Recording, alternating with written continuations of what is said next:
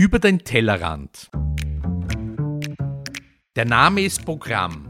Wir beleuchten Themen aus den Bereichen Lebensmittelerzeugung, Lebensmittelverarbeitung und Lebensmittelkonsum, die uns alle bewegen. Wir fragen Experten und wir bieten Perspektiven an. Wir liefern Fakten, die helfen, eine Meinung zu haben oder zu bilden. Wir geben keine Meinung vor und bewerten nicht. Wir, das sind Ursula Riegler und Christoph Zezele und heute bei uns zu Gast Josef Joe Göltl, Bio-Freiland-Schweinebauer in Frauenkirchen und Thomas Weber, Herausgeber Biorama. Heute sind wir mal ganz woanders, nicht im Studio. Sondern in der Nähe von Frauenkirchen beim Joe, beim Josef Göltl. Und was ist dein Beruf? Du hast einen berühmten, tollen Beruf, in der Operette auch besungen, gell? Ja, ich bin äh, Biolandwirt mit dem Schwerpunkt äh, Freilandschweinehaltung. Ich habe eigentlich mein Hobby zum Beruf gemacht. Das ist super. Und das Schönste für mich ist, wenn die Tiere draußen sind und so natürlich wie möglich ihren Instinkten nachgehen. Du sagst Hobby zum Beruf gemacht. Warst du nicht immer Landwirt? Oder? Na, die Landwirtschaft haben wir eigentlich schon immer gehabt, der Großvater, der Vater her. Es war immer im Nebenerwerb. Es ist ein kleiner Betrieb gewesen, wir sind alle nebenbei arbeiten gegangen. Ich bin zum Beispiel gelernter Mechaniker, habe aber immer mit dem Betrieb zu tun gehabt und habe als in der Volksschule eigentlich schon immer Tiere gehabt. Angefangen mit Enten, Gänse, dann haben wir Ziegen gehabt und Schafe gehabt. Das habe ich mit dem Großvater gemacht. Also Tiere habe ich immer in der, bei mir gehabt. Und so hast du das gelernt, letztendlich irgendwie, ja, oder? Ja, schon. Kann man sagen. Der Vater hat einen, einen, einen Mastbetrieb gehabt mit Schweine, mit normalen Hausschweine. Hat aber dann aufgehört, weil er sich eigentlich nicht mehr ausgezahlt hat. Und dann nach dem Bundesheer eigentlich habe ich daheim wieder angefangen mit normalen Schweinen, hat mir aber nicht so gefallen. Dann bin ich auf die alten Tierrassen gekommen, wie Mangalitze, Turopolie, Schwäbisch Hellisch. Und dann habe ich angefangen mit einem Gehege einmal und dann nochmal Gehege und nochmal Gehege. Und jetzt haben wir, glaube ich, sechs Gehegen und überall sind ein paar Schweindel drauf. Alles im Freiland. Man hört sie ja schon ein bisschen im Hintergrund, aber bevor wir uns den Schweinen widmen, wollen wir noch einen Gast begrüßen, den Thomas Weber. Hallo Thomas, danke Hallo. fürs Dabeisein. Ja, danke, dass ich dabei sein darf.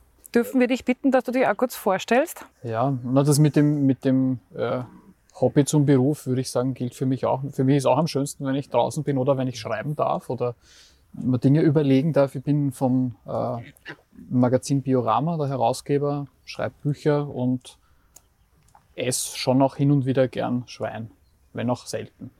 In welcher Form bist du Schwein? Also wenn, dann in fast jeder. Am, am häufigsten, glaube ich, in Form von Wurst und Salami.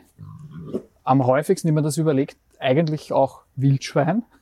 Also häufiger Wildschwein als, als quasi das Nutztier. Und überlegt, ich glaube, das letzte Mal an Schweinsbraten habe ich mir im November gemacht. Und die Bratelfetten habe ich dann wirklich, glaube ich, bis im Jänner zum Kochen verwendet. Also so, es ist wirklich wenig Fleisch, am, am wenigsten von allem Fleisch Schwein, aber manchmal wahnsinnig gern. Und der Schweinsbraten war von einer alten Rasse von einem Schwein oder auch vom Wildschwein? Na, der war in dem Fall vom Biohof Habich, der hat, der nennt die Wühlschweiner, ich glaube, der kreuzt in die, äh, Mangalitza hat er nicht, ich glaube, der hat Duroc und noch irgendwas gekreuzt, ich weiß nicht. Aber die Schwendel da schauen ja auch nicht aus wie normale äh, Pink Pigs. Die schauen irgendwie anders aus. Die sind gefleckt, haben ein langes Fell. Was haben wir denn da für Schweine überhaupt? Ja, wir haben da die Mangalitze, ist eigentlich unsere, die Rasse, was wir am meisten an den Tieren haben. Wir haben da die rote Mangalitza, dann sind ein paar Schwalbenbäuchige, das sind die schwarzen, was am Bauch den weißen Fleck hat, was ausschauen sollte wie, ein Schweib, wie eine Schwalbe. Ja. Die Ah, deswegen der. Name, interessant. Und die gefleckerten sind Turopolie. Es sind alles Fettrassen, die haben eigentlich mehr Fettanteil wie Fleisch. Das Haupt, was wir dann eigentlich machen, ist auch Salami und Speck. Aber nicht nur. Für, die, für den Fleischverkauf, was wir eigentlich haben, haben wir dann eigentlich Schwäbisch-Hellisch, was auch mehr äh, schon eine fleischige Rasse ist. Eine Fleischrasse ist. Okay, die sind aber jetzt da nicht zu sehen, oder? Nein, nein, die haben wir aufeinander gehegt. Vielleicht beschreiben wir noch mal kurz, weil du gerade sagst, da nicht zu sehen. Wir, also unsere Hörer sehen es ja nicht. Wir stehen da ja vor einem Riesenareal. Vielleicht beschreibst du uns kurz ein bisschen, wie groß das ist, warum das so groß ist für doch gar nicht so viele Tiere, die hier mit Stroh auch versorgt sind und sich offensichtlich sehr wohlfühlen. Zumindest schaut es für den Laien so aus. Na, ja, man hat den Eindruck und ich glaube auch, in Schweindern geht es da recht gut und sie fühlen sich, glaube ich, auch wohl. Äh, Die Größe zwecks Fläche, man ist gebunden mit der Stückzahl. Man darf eine gewisse Stückzahl am Hektar haben, zwecks äh, Stickstoff. Wir betreiben eine Koppelwirtschaft. Das wird, wir schauen immer, dass eine, eine Seite der Koppel begrünt wird, was bei den Schweindeln halt recht schwierig ist, weil die das recht schnell wieder umarbeiten. Sie kommen dann oben auf die begrünte Seite, dann kommen sie wieder zurück. Wie viel haben wir da jetzt auf der Fläche? Das ist immer eine riesige Fläche. Zwei Fußballfelder mindestens, oder? Na, die Gesamtfläche sind drei Hektar. Ja. Da sind jetzt 32 so halbwüchsige, sage ich mal. Die sind von, von Herbst. sind die alle gleich alt, die wir da sehen? Weil sie sind sehr in etwa, unterschiedlich ja. groß, Ja, muss ja. man sagen. Ne? Also die, die ältesten sind, glaube ich, im September geboren. September, Oktober, ja. Wie gesagt, das sind da drei Hektar. Und wie viele Stück haben wir da? Das sind 32. Und sind das Momentan. weibliche und männliche noch gemischt, oder? Ist eine gemischte Partie. Die männlichen natürlich kastriert. Warum natürlich kastriert? Warum? Ja, erstens einmal zwecks Inzucht, weil äh, und es sind, es sind auch spätreife Rassen. Zum Züchten sollte man erst anfangen mit eineinhalb Jahren circa. Da müsste man die Eber alle komplett wegsperren. Und wir haben selber zwei Eber. Die sind dann auf, wir haben eigentlich Mast, Masttiere, also das ist das Gehege für die Masttiere und dann haben wir andere Gehegen, wo die Zuchttiere sind. Die schauen wir uns vielleicht später noch an. Ja, ja, da kommen wir dann eh noch, noch mal vorbei. Die sind jetzt so, wie sie da stehen, das ganze Jahr da heraus. draußen, ja. Das Einzige, was noch ist, im Sommer, im Hochsommer, wenn es extrem heiß ist, dann müssen wir für die Schweine Suhlen machen, dass sie sich schön abkühlen können. Was ist die optimale Temperatur für ein Mangalitza oder für ein Turopolia? Wie, wie empfinden die das? Man glaubt ja oft einmal, also man vergleicht es ja oft mit menschlichem Empfinden, was ja Blödsinn ist meistens bei Tieren. Kälte tut ihnen weniger weh, weil sie auch recht gut isoliert sind. Die haben auch ausgewachsene Tiere einen Rückenspeck von 10 cm. Der Sommer, der tut ihnen schon weh. Also die Hitze tut ihnen weh. Dafür, wie gesagt, machen wir Suhlen. Am idealsten wäre es natürlich, wenn wir Bäume oder Wälder hätten, aber das dürfen wir leider nicht einfangen. Ist leider schwierig ein bisschen. Aber wie gesagt, wir haben dann im Sommer mehr vermehrt ähm, so Strohballensteine, die was auch Schatten werfen. Die graben sie eigentlich im Stroh ein. Es hat schon mal gegeben, die haben sie im Hochsommer einen Meter im Stroh eingegraben. Da haben wir geglaubt, das fehlen ein paar. Und dann, wie sie wieder rausgekommen sind. ja, da muss man im Sommer ein bisschen aufpassen auf den Stroh, mit dem Trau also draufsteigen, das macht ja das Wenigste. Aber dass man nicht mit dem Traktor da was drauf hat. Weil wir vorher schon ein bisschen über die Rassen gesprochen haben. Wie kam die Entscheidung zu den beiden Rassen, Turopolia und Mangalitza? Ich habe trotzdem eigentlich äh, geschaut, dass ich Rassen kriege, wo sie halt in der Natur das ganze Jahr zum draußen halten sind. Denen, was die Kälte und das, das Wenigste ausmacht. Und dann, ja, ich bin ich auf die Mangalitza gekommen. Nein, es war interessant. Also, ich habe gegoogelt, glaube ich, Mangalitza, die ersten Zuchttiere, wenn man von Oberösterreich geholt. Und die haben Ferkel gekriegt, bis die Zuchttiere das dritte Mal Ferkel gekriegt haben. War eigentlich erst die erste Partie schlachtreif. Dann haben wir die geschlachtet und ich habe einen halben Herzinfarkt gekriegt. Ich habe eigentlich nur Fett gesehen. Also es war so viel Fett da. Ein ausgewachsenes Tier, also ausgewachsen mit 140 Kilo. Da haben wir, glaube ich, gehabt, äh, schein zugeputztes Fleisch. Das waren, glaube ich, keine 20 Kilo. Das andere war alles Fett. Weil schon- das für die Rasse typisch ist. ist, genau, ist typisch für die Rasse. Dafür ist ihnen auch der Winter eigentlich ziemlich egal bei der Isolierung. Und dann habe ich eigentlich schon wieder aufhören mit den Tieren und dann bin ich mit dem Tumroman zusammengekommen. Und dann habe ich erst, äh, erst einen Lado kennengelernt. Ich habe vorher gar keinen Lado kennt. Wir haben nur Schmalz gehabt. Schmalz, Schmalz, Schmalz. Und dann, ja, dann haben wir mehr Speck gemacht und Lado gemacht und seitdem. Und weil du den Roman Thum schon ansprichst, der macht ja einen ausgezeichneten Schinken. Also in Wien kennt man ihn vor allem wegen seines Schinkens. Ähm, wie ist die Partnerschaft entstanden? Wie gesagt, der hat mich eigentlich auch im Internet gefunden. Und ist dann, hat mich eigentlich angerufen und hat gefragt, ob ich ihn beliefern würde mit Mangalitza. Und Dann war er auf der Suche gezielt nach Bioqualität? Ja, ja, ja, ja. ja. Und dann habe ich ihm mal zwei aufgebracht, zwei Schlachthälften. Und dann sind wir schon langsam zusammengekommen. Dann ist es so wie mehr waren, ihm mehr waren, bei uns mehr waren. Das hat sich gut entwickelt. Wie alt sind die Tiere, wenn du sie, du schlachtest selbst am Hof? Am Hof leider nicht. Ich habe äh, einen Partnerbetrieb in Bahndorf. Das sind da 22 Kilometer weiter weg. Und dort wird geschlachtet. Also da bin ich selber dabei. Und auf das liege ich auch viel Wert, weil die Tiere kennen mich. Die gehen auf mich zu. Und die werden dort mit dem Wasser ein bisschen nass gemacht und dann mit der Elektrozange, das war's. Das geht da recht schön und schnell. Und unsere Tiere sind eigentlich auch das im Transport mit Nachhänger gewöhnt. Die kommen von der Koppel auf die andere Koppel und das ist mit ein bisschen Kugelrutz werden sie gelockt. Und das ist eigentlich, glaube ich, kein Stress für ihn. Also du Oder versuchst es stressfrei zu Jo, jo, gestalten für die. Tiere. Mhm. Thomas, täuscht mich das oder gab es aber eine Biorama-Reportage über das Schlachten, wo ihr selbst mit dabei wart? Immer Waren wieder. das ja. Schweine? War das eine Ja, Schweineschlachtung? Schweine, Rinder, Hochlandrinder, Händeln. Ähm, das, das was, was äh, die meisten Leute, die da dabei waren, also wir haben das eine Zeit lang wirklich so zweimal im Jahr gemacht, waren eigentlich alle immer am überraschtesten davon, dass das eigentlich sehr friedlich und ruhig abgegangen ist, weil das viele Leute auch aus der äh, Kindheit auch von äh, Höfen, wo sie bei den Großeltern oder sonst wo waren, gekannt haben als ziemliches Gequieke und dergleichen. Und das Interessante war wirklich, dass das eigentlich in allen Fällen ruhig und ähm, sehr würdevoll passiert ist. Aber es ist natürlich in dem, bei den Betrieben, wo wir waren, das ist so wie da. Also das ist in keinster Weise repräsentativ für wie das durchschnittliche Schwein in Österreich lebt. Das muss man sich natürlich bewusst sein. Thomas, du hast gesagt, du warst auf einem Betrieb, der hat so ausgeschaut wie da. Ja? Ich habe aber den Eindruck, wenn ich mir das so anschaue, das ist quasi das Paradies der Schweine. Das ist für mich ein High-End-Betrieb. Ja? Die paar Schweine, hektarweise Platz. Ist es gang und gäbe, dass Schweine in Österreich so gehalten werden? Na, gar nicht. Also das ist natürlich das extreme Ende einer Skala, weit entfernt von, vom Standard.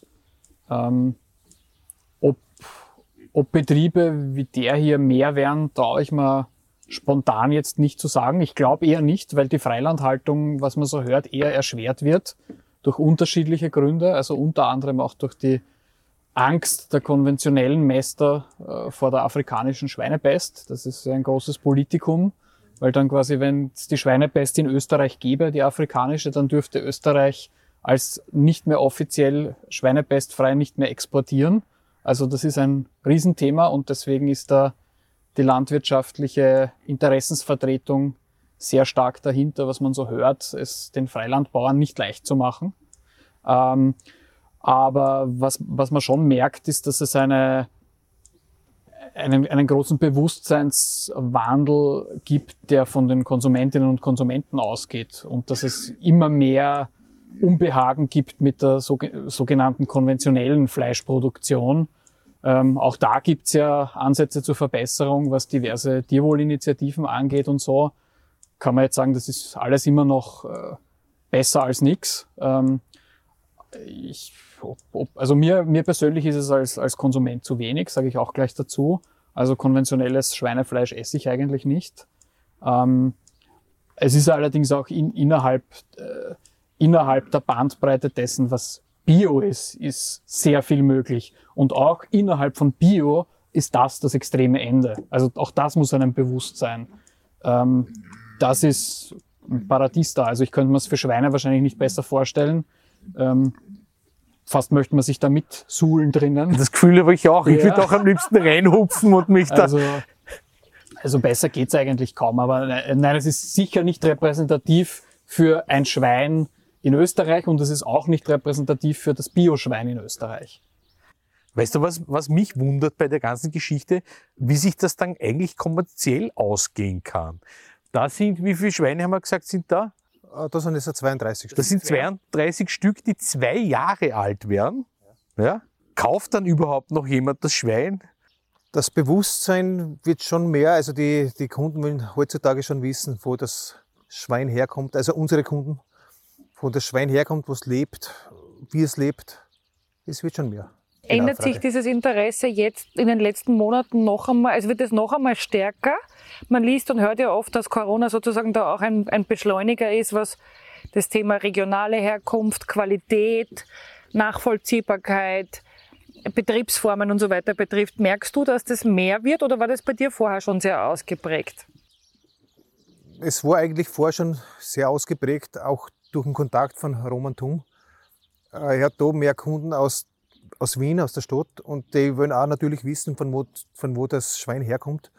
Und der schickt dann natürlich, da können wir viel Wochenend Urlauber und die schauen sich das dann natürlich an, die rufen mich vorher ab, die Gehege anschauen dürfen, dann fahre ich mit denen raus und sage ihnen das Ganze. Aber es ist schon ein bisschen mehr geworden. Aber das heißt, du öffnest deinen Betrieb und du nutzt das Interesse auch, äh, um zu zeigen, wie du arbeitest, oder? Weil mein Eindruck ist schon, dass oft mal sozusagen der Hof ja auch nicht auf, vielleicht aus Sorge oder aus Angst, ich habe keine Ahnung, aber dass nicht jeder macht seinen Hof auf oder lässt jemanden Betriebsfremden auf den Hof. Und bei dir, du sagst, das bringt ja eher ein Verständnis für deine Produkte und für deine Art, Schweine zu halten, oder? Ganz genau. Also das Wichtigste ist einmal die Schweinehaltung für mich. Dass, dass der Konsument oder Wurst, wer sieht, wie die Tiere da leben. Weil man merkt schon oft, man wird oft angerufen und da geht es wirklich mehr ums Produkt, ums, um den Preis und hin und her. Und sage ich gleich von Haus aus, nein. Der, was sich nicht einmal im Betrieb vorher anschauen will. Vor allem, wenn du über den Preis kommst, dann, dann kommst du mit denen eh nicht zusammen. Also. Interessant ist, wenn ich auf den Preis jetzt daher mache BH auf 30, 40 Prozent oder wurscht was. Sage ich, Herren, Sie kennen meine Betrieb, meine Produkte gar nicht. Weil wir machen zum Beispiel so einen Creme de Lada, wo es auch der Tum macht mit einem Hink, genau. Ja. Ich verlange bei uns herunten 4,20 Euro fürs Glas, weil ich möchte das bei uns drei Tage kaufen. Ja. Und bei Merkur sieht man das, glaube ich, sogar ein kleineres Glas um 11 Euro oder was nicht. Und der will dann von mir 50 Das nennt man Aufschlag. So gehören maximal 10 Prozent, mehr gibt es nicht. Du kannst ja da nicht das die verlangen, das wollen sie nicht. Sag ich, na, dann tut mir leid, das geht halt nicht. Aber es ist oft interessant. Machen geht es nur um, ums Produkt, ja. um den Preis und um, sonst gar nichts. Und denken wir lieber, lieber nicht. Dabei ist es so leicht wie noch nie, glaube ich, dass du über eine Geschichte ein Produkt verkaufst, oder? Oder weil eben das Interesse steigt und die Leute mehr nachschauen. Nicht jeder, glaube ich, ändert sein Konsumverhalten deswegen, aber so grundsätzlich schaut gibt es mehr Achtsamkeit dafür, oder? Aufmerksam, mehr, verste mehr verstehen wollen. Ja, das ist auch eine Digitalisierungsfrage. Du hast, du hast deine Page neu gemacht, du hast eine ansprechende Webpage, man findet dich über die Suchbegriffe, die SEO ist gemacht. Gehört auch dazu, oder? Für solche Sachen habe ich einen Schwager, der was du da auskennt. Ich kenne mich mit sowas gar nicht aus, muss ich ehrlich sagen. Du kennst dich mit den Schweindeln aus dafür, Schweindeln ne? aus. Ich kenne mich auch zum Beispiel bei den ganzen Facebook und Parteien gar nicht aus. Aber du hast jemanden, der es macht. Ne? Ganz genau. Ja. Arbeitsteilung ist sinnvoll. Es muss ja auch nicht jeder Schweine halten. Na, genau. Was ich spannend fand, weil du vorher gefragt hast, ähm, wie sich das ausgehen kann. Das, das ist natürlich, ich verstehe es nicht ganz. Nein, ja? aber das ist natürlich, das ist natürlich spannend. Die genauen Zahlen kannst du natürlich du uns sagen, wie viel Schweine man braucht, dass man so produzieren kann, dass es sich ausgeht. Aber hinter dieser Frage steckt ja die in meiner Wahrnehmung verkehrte Grundannahme, dass die deutlich das andere Ende der Skala auch nicht funktioniert. Also dort jammern ja auch alle und sagen, der Preis ist unter aller Sau. Ja? Nein, es funktioniert ja auch nicht, weil andere Produkte zu verkauft werden müssen, damit man das Fleisch verkaufen kann letztendlich. Und der oder? Schweinepreis momentan so niedrig ist wie schon lange nicht mehr, oder? Jetzt übergeordnet, nicht bei dir, also bei deinem Produkt, aber. Wenn man so schaut in die ganzen äh, Geschäften, wird ja eigentlich mit, den, mit Aktionspreisen, überhaupt mit dem Schweinefleisch wird ja eigentlich nur Werbung gemacht und die Leute angelockt. Ich verstehe gar nicht, warum man überhaupt mit solchen Produkten so Aktionen machen darf. Jetzt essen die Österreicher ja sehr viel Schweinefleisch, oder? Ich glaube, das ist das meist konsumierte Fleisch in Österreich mit Abstand ist Schweinefleisch. Glaubst du, gelingt es über Betriebe wie deinen und über dieses äh, sozusagen Konsumenten her einladen oder zeigen, wie man arbeitet oder Verständnis schaffen? Glaubst du, gelingt es, dass man Schweinefleisch wieder ähm, zu einer anderen Bedeutung kriegt und das in den Preis auch beeinflussen kann und damit auch möglicherweise die Schweinehaltung sich grundlegend verändert in Österreich? Sehr schwierig. Ich glaube es fast. Aber was wäre dir recht? Wäre dir recht, wenn viele umsteigen auf eine Haltungsform, wie du das hast, oder ist er lieber, wenn wenige umsteigen auf das? Nein, ich war für jeden Betrieb, jeder, was im Betrieb so umstellen würde, wie es mir da machen, wäre ich ewig dankbar. Also ich sehe da kein Konkurrenzdenken oder was für mich gehört ein Tier hinaus. Ein Tier soll in der Natur sein, soll die Sonne sehen, soll mit allen äh, Wetterkapriolen, was sind, äh, zurechtkommen. Und jeder Betrieb, was umsteigen würde und so die Schweine messen würde, wusste, ob das jetzt alte Rassen sind oder normale Schweinerassen, wäre ich, wäre ich ewig dankbar. Aber interessant, auch viele Junglandwirte, die was gern mit Tieren auch was machen wollen, es, es tut sich keiner an. Das will keiner. Die sagen dann, ja, da bist du das ganze Jahr abhängig. Also ich habe einen Freund, der ist, der ist Biobauer in Vorarlberg und der hat sich durchgerechnet und hat gesagt, er kann ökonomisch Schweinehaltung nicht darstellen. Weder so noch so. das geht sich für ihn nicht aus. Er, der hält punktuell einzelne Schweine, damit er bei seinen Rindern auf eine Fett, also quasi auf das Fett, das er braucht, kommt. Aber eigentlich ist das Hobbyhaltung. Und das sagt er teilweise selbst bei den Rindern. Apropos Schweinehaltung und diese ganze Geschichte, du musst ja das auch das Futter produzieren, fällt mir auf. Das kannst du ja nicht auf diesen beiden Feldern machen. Woher kommt das Futter eigentlich? Unser Betrieb, ähm, wir bewirtschaften 35 Hektar. Aber die 35 Hektar ist ein Drittel äh, Luzerne, ein Klee. Okay. Den Klee nützen wir natürlich als Grundfutter fürs ganze Jahr. Und für den Winter wird er getrocknet und gepresst in so Rundballen. Die anderen zwei Drittel von der Fläche ist ein Futtergetreide. Wir verkaufen kein Getreide, es bleibt alles am Hof, was ich als Futtermittel brauche. Das heißt, du brauchst 35 Quadratmeter, um 40 Schweine zu füttern. Hektar. Hektar. Hektar, Hektar. Hektar. Mhm, ja, ja. Wir schauen natürlich auf den Kreislauf, also wir dann selber das Getreide anbauen, haben wir natürlich den Klee, der Mist für die Schweinelchen wieder aufs Feld und dann dann wir natürlich auch selber züchten, mästen, schlachten, verarbeiten, verkaufen. Dass das alles ein geschlossener Kreislauf ist. Auf das legen wir schon sehr viel Wert. Also so ist Schweinehaltung nachhaltig. Anders nicht. Wenn wir nur Schlachthälften verkaufen würden, wäre das auch nur ein Hobby, weil das war dann finanziell alles nicht druckbar. Und hast das du bei, nicht mehr raus. bei der Futtermittelerzeugung hast du 100% Eigenversorgungsgrad? Also kommst du mit dem aus? Ja, ja. Also ich glaube, was schon auch wichtig ist, dass, weil es wahrscheinlich vielen Leuten gar nicht bewusst ist, dass man das durchschnittliche Schwein, das man so kennt, also sprechen wir jetzt vom Schweinchen Babe, das könnte man ja auch so gar nicht halten. Das hätte ja wahrscheinlich schon im Frühling einen Sonnenbrand. Also das könntest du ja da nicht so leben lassen. Also das sind einfach ganz andere Tiere, die da ganzjährig im Stall stehen. Das haben wir schon mal probiert. Wir haben zwei normale Ferkel dazu, zu den Mangalitzer. Die haben wirklich einen Sonnenbrand gekriegt. Die Mangalitzer, das war auf einem Gehege, wo ein Wald dabei ist. Die Mangalitzer waren schön in Schatten, die sind in der prallen Sonne gelegen. Und oft, wenn wir zeitig schon unterwegs sind, sind die Mangalitzer auch schon unterwegs, um 4 Uhr früh circa. Und war das für die ein Stress oder was? Das viele einmal rumlaufen. Die waren nach zwei Wochen erledigt. Die sind gelegen und haben sich nicht mehr bewegt. Wir haben uns bis jetzt eigentlich nur die Ferkeln äh, so wirklich angeschaut. Wie alt sind die jetzt da ungefähr und wie schwer sind die, die wir da haben? Ja, wie gesagt, das sind von September, fast ein halbes Jahr, also ein halbes Jahr circa. Und werden haben in etwa 20 Kilo, 25 Kilo. Ein paar große sind dabei, die werden vielleicht schon 30 haben oder ein bisschen über 30. Ein normales Hausschwein wird schon geschlachtet, werden circa schon 100 Kilo haben mit dem Alter. Und wie gesagt, ich brauche dann bis zu zwei Jahren. Und die haben ein Viertel des Gewichts nur. Das genau, ja. Weil, weil sie nicht zum Fressen kriegen oder was, die müssen sich das alles selber suchen da. Weil der Auslauf so groß ist?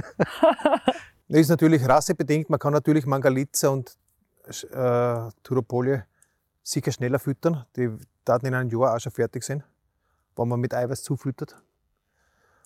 Bei uns ist die, die, das Eiweiß, was eigentlich bekommen, der, der, der Klee, der Luzernenklee.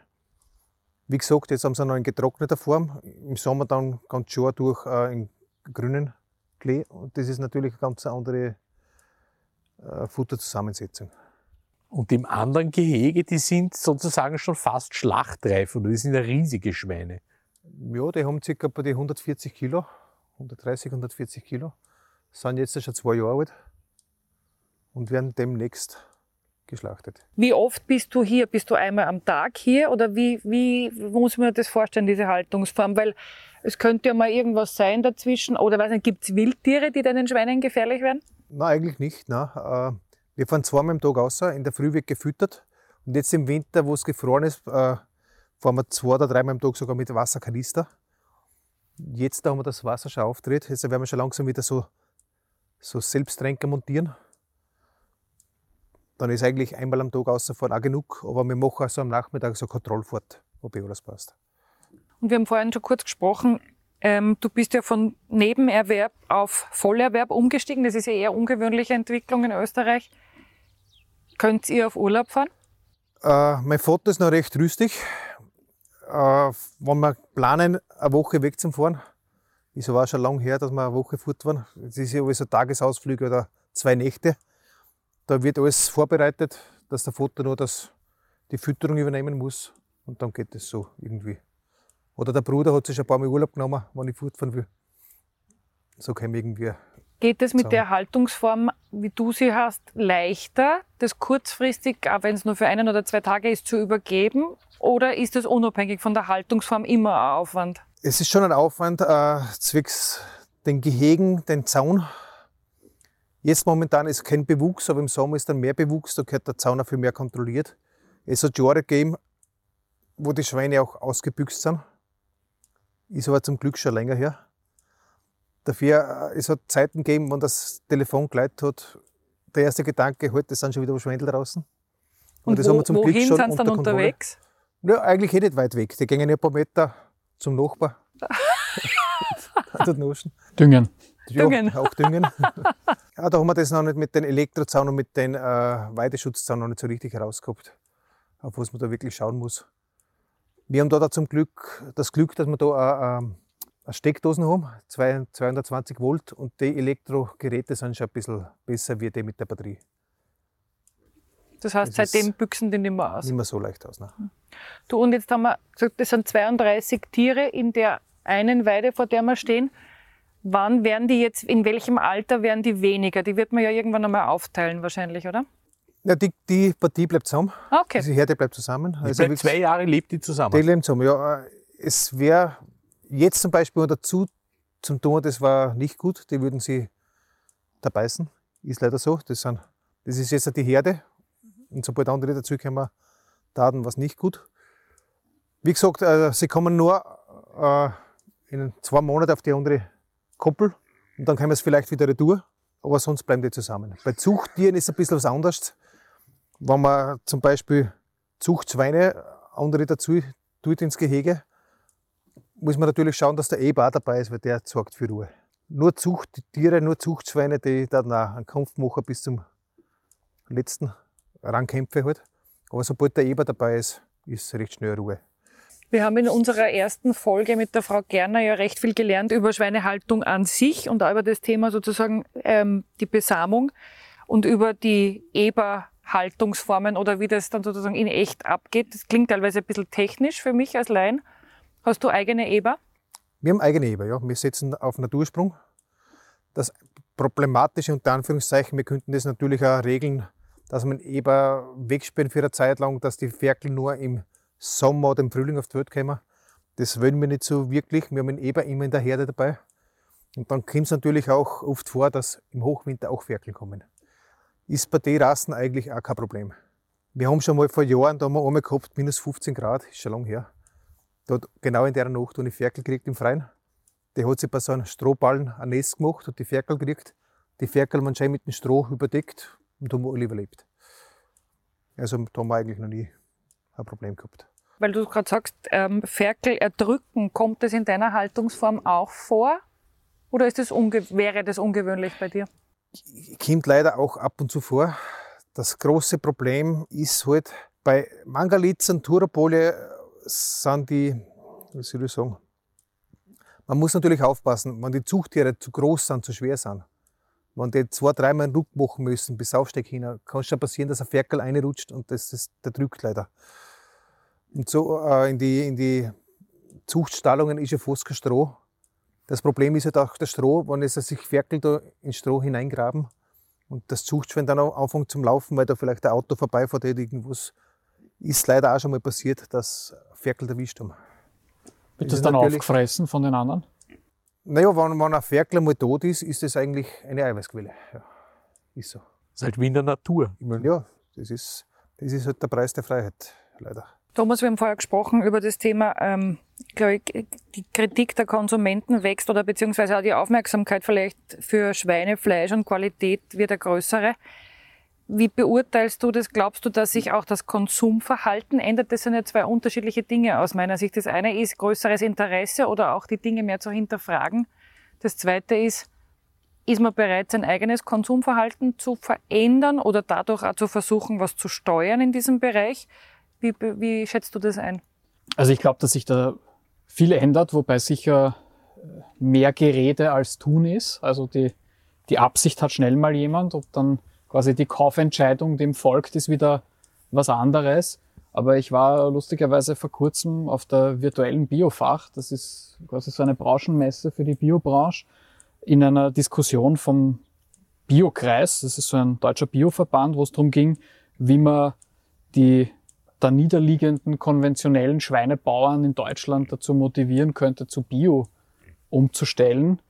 Und äh, da waren wirklich interessante Leute dabei und quasi die, der, der klare Ansatz war, das geht nur über finanzielle und vor allem auch äh, für mich sehr naheliegend moralische Unterstützung, weil äh, da quasi alle, die gesprochen haben, und das war quasi von Bio bis konventionell, also da war ein Tönnies Vertreter auch dabei von der großen deutschen Fleisch, von, vom fleischindustriellen Unternehmen. Ähm, und äh, die Beobachtung von allen war, dass die, die, die Schweinebauern im Durchschnitt alle wirklich moralisch geknickt sind, weil sie seit Jahren, Jahrzehnten teilweise keinen Preis kriegen. Der Handel immer noch noch mehr Rabatte verlangt, quasi mit ihren, ihr Produkt durch Aktionen extrem entwertet wird und äh, gleichzeitig sie auf der anderen Seite von Konsumenten, die einerseits diese Produkte kaufen, geprügelt werden dafür, dass sie halt so produzieren, wie es marktmöglich ist und also das äh, quasi die, einzige Antwort darauf war quasi moralische und finanzielle Unterstützung. Und was ich auch eine spannende Frage war, da komme ich jetzt quasi auf fand, war, da komme ich auf deine Frage zurück, ist, dass da diskutiert wurde, wenn jetzt Deutschland das Ziel hat, 30 Prozent Bio irgendwann zu haben, also da ist man ja in Österreich fast schon, ja, ähm, wie viel Schweinefleisch wird es dann äh, geben oder brauchen? Und äh, eine interessante Ansage fand ich da vom, vom Karl Schweißfurt, der ja auch ein recht ein bekannter, äh, quasi ungefähr Pionier, ne? am, anderen mhm. Ende der Skala, auch so wie hier, produzierender äh, quasi Mensch ist. Der hat gesagt, naja, die Biokonsumentinnen essen halt auch weniger Schwein. Und wenn andere Bereiche auf 30 Prozent kommen werden, dann ist es für Schweinefleisch vielleicht schon ein Erfolg, wenn man bei 15 Prozent landet. Und ist vielleicht dann das realistischere und vielleicht auch anstrebenswertere Ziel. Und ich glaube, ich glaube, dass, dass in Zukunft nicht ausschließlich solche Betriebe wie der, wo wir hier jetzt sind, übrig bleiben werden. Aber ich glaube, dass es abseits von Bio in unseren Breiten wenig Schweineproduktion geben wird, weil also ich habe mich jetzt etwas intensiver mit so Cultured Meat und so beschäftigt und für die Zielgruppen, wo es nur um Preis und Geschmack geht, da wird das einfach in Zukunft, äh, da wird einfach Massentierhaltung ökonomisch nicht mehr darstellbar sein. Also ich glaube, das wird sich aufhören und wäre aus meiner Sicht auch durchaus anstrebenswert, weil dann, dann würde auch quasi das industrielle Schlachten implodieren und neu gedacht werden müssen. Aber das, ich glaube, da werden wir in den nächsten Jahren sehr spannende Entwicklungen sehen. Und man muss natürlich hoffen, dass die die Politik da nicht falsch gegensteuert. Also weil das ja eine offensichtlich von der Gesellschaft auch gewünschte Entwicklung ist. Und man muss dann natürlich die Betriebe, die aus heutiger Sicht falsch investiert haben, das sah man ja vor Jahrzehnten mitunter anders, ja. Also das kann man denen ja auch nicht verübeln. Aber die muss man halt unterstützen und abfedern, wenn es da wirklich große Veränderungen gibt.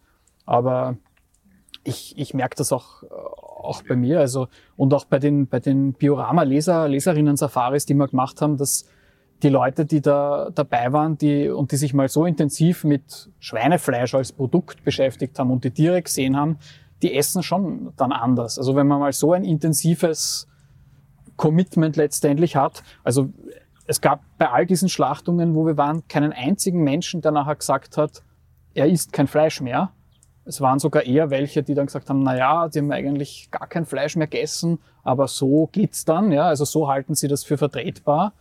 Ähm, es gab allerdings zum Beispiel einen Kollegen, der, unser ehemaliger Artdirektor, der ist draufgekommen bei dieser Form des Fleisches, dass er, dass eigentlich Schweinefleisch ihm nicht schmeckt und dass es, wie er es bislang gegessen hat, halt einfach nur gegessen hat, weil es immer überwürzt war. Thomas, äh, ich habe irgendwie den Eindruck, dass äh, Schweinefleisch nicht so positiv bewertet wird wie, wie Rindfleisch. Das ist irgendwie Fleisch zweiter Klasse. Ich esse irrsinnig gern Schweinefleisch, muss ich sagen. Aber warum wird es negativ bewertet oder dargestellt? Naja, das hat die Produktion und der Handel zu verantworten. Fleisch ist ein Billigprodukt und Schweinefleisch ist innerhalb der Skala des Billigprodukts noch einmal am Ende des Billigen. Also das ist halt einklärend und äh, gegen Schwein ist ja jetzt prinzipiell nichts zu sagen, also das zu essen. Das ist, ich glaube, auf das können wir uns ja zumindest in der Runde hier einigen. Aber, aber es wurde halt massiv entwertet und man braucht sich nur anschauen, wenn man so Postwurfsendungen im, im Briefkasten hat. 3,20 Euro für 5 Kilo. Was, ja. was wirklich quasi für eine ganze Familie ausreichende Mengen an Schweinefleisch kosten, wenn du quasi dir auch nur dasselbe in, in Gemüse stecken würdest, würdest das Dreifache zahlen. Also das ist einfach ein, ein, ein Systemfehler und, und der hat halt natürlich kulturell dazu geführt, dass das, dass das wahnsinnig äh, eingelernt ist. Ja? Aber man muss schon sagen, es geht einfach, und ich glaube, dass wir da in der Entwicklung in, in Österreich und in, in Mitteleuropa erst am Anfang stehen von dem, was noch auf uns zukommt. Es geht einfach der Schweine, also der, der, der äh, Fleischkonsum wird stärker zurückgehen noch. Und das äh, geht natürlich ganz klar auf, auf so ein eh schon auf, auf Limit produzierendes System. Also das ist, ich glaube wirklich, dass da einige, einiges zusammenbrechen wird in der Produktion. Also es, wird, es werden sich allerdings auch Chancen bieten für Produzenten, denke Ja. ich mir, wie hier zum Beispiel, die Spitzenproduktion betreiben, dann auch die Preise verlangen können natürlich. Ja, also das ist, ich meine, ich, ich finde, wenn, wenn ich mir vorstelle, ein so, wenn ich ein Fleisch von so einem, wie ich die, die Tiere hier sehe, wenn ich das esse, das, das kann ja auch gar kein Alltagsessen sein. Also wenn ich da sehe, das sind 32 Tiere, die zwei Jahre lang wachsen, das äh, geht sich nicht aus. Also wie viel kann man sich ausrechnen, je nachdem wie viel, was, ich glaube, ich habe jetzt gerade die deutschen Zahlen Ja. im Kopf. Auch die Deutschen essen, glaube ich, 60 Kilo Fleisch im Jahr, die Hälfte davon Schweinefleisch. Kann, also 30 Kilo Schweinefleisch kann man sich vorstellen. Das größte von denen da, die sind jetzt ein halbes Jahr, hat Lebendgewicht. 30 Kilo. Mit ja. Knochen, Fell, Ohren, Hufe, allem dran.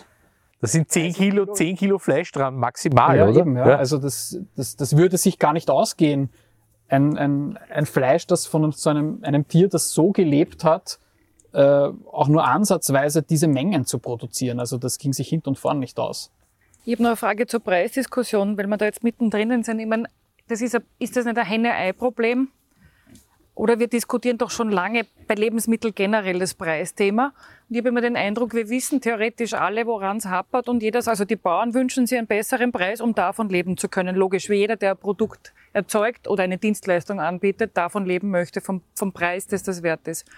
Der Konsument sagt in Umfragen, ich bin gern bereit, mehr zu zahlen.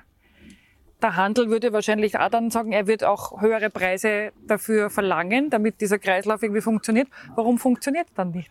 Wenn jeder bereit ist, mehr zu zahlen und jeder gerne einen besseren Preis dafür möchte, wo hapert es dann? Oder anders gefragt, wie kriegt man das hin, dass da die Realität sich mehr an die Theorie an oder an die Umfragen annähert?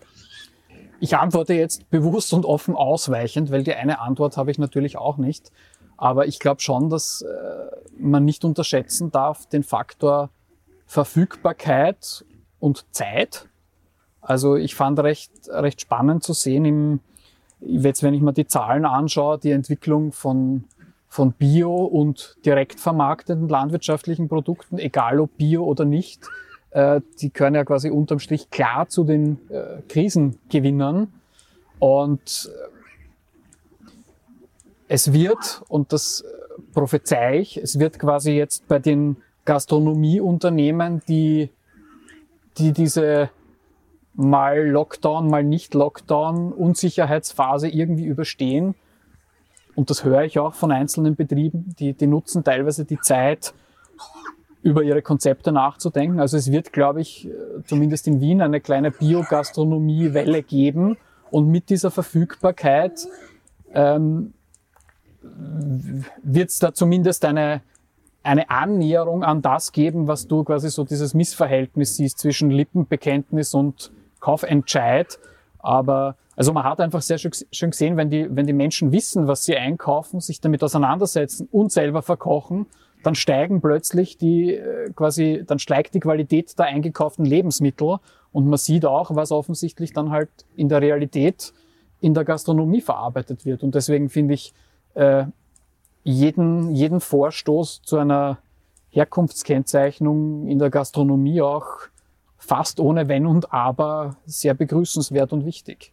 Hol- und Bringschuld. Ja? Und die Frage stelle ich dir explizit nicht, dass du darauf antworten musst, sondern dir ist es nicht auch sehr stark eine Branding- und Marketing- und Kommunikationsfrage äh, der Produzenten und der Verbände, die die Produzenten vertreten, das voranzutreiben?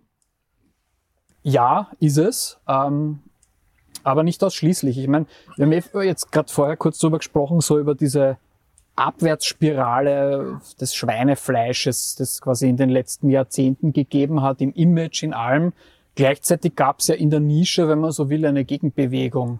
Also äh, vor 20 Jahren hättest du ja wahrscheinlich das Fleisch auch nirgends angebracht, ja, weil es quasi kein Bewusstsein dafür gab. Alle waren davon überzeugt, bis auf ein paar Menschen, die als Freaks und unverantwortlich gegenüber ihrer eigenen Gesundheit wahrgenommen äh, wurden.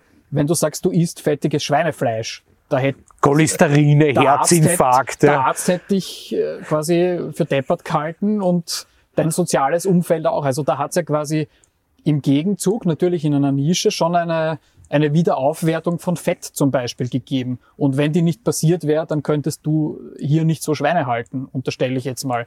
Und da ist man dann aber auch wieder gleich bei dem, bei dem Punkt, wo man sagt, das kann halt kein Alltagsessen sein. Also ich esse auch gerne ein Lado, aber ich esse nicht jeden Tag Lado. Und das wäre auch, also dann wäre es sicher auch nicht gesund, ja. Ähm, und ja, ist natürlich. Also das, ich glaube, das ist wie sehr vieles, wenn es um, um landwirtschaftliche Produktion und Lebensmittel geht, auf einer Ebene sehr einfach und auf der anderen Ebene sehr kompliziert. Ähm, Joe, ihr arbeitet wahrscheinlich als gesamte Familie bei euch am Betrieb. Wie viele Personen braucht damit man den Betrieb so führen kann und könnt ihr davon leben? Also ja, meine Eltern helfen noch fleißig mit. Äh, der Vater bei der Fütterung. Äh, für die Verarbeitung haben wir auch selber Gemüse wie Knoblauch, äh, Zwiebel, Chili, Paradeis. Und da ist die Mutter sehr im Einsatz. Und das verkauft sie in einem Hofladen? Wir haben in Frankirchen einen Hofladen.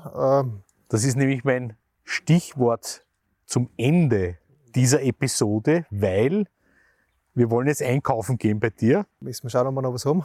Ja, ich hoffe doch. Ja. Jedenfalls hat es uns irrsinnig gefreut, mit euch beiden zu plaudern, mit Thomas und mit dir, Joe. Und besonders schön, dass wir heraus bei den Schweinen sein konnten, also direkt vor Ort bei den Protagonisten, um die es eigentlich geht.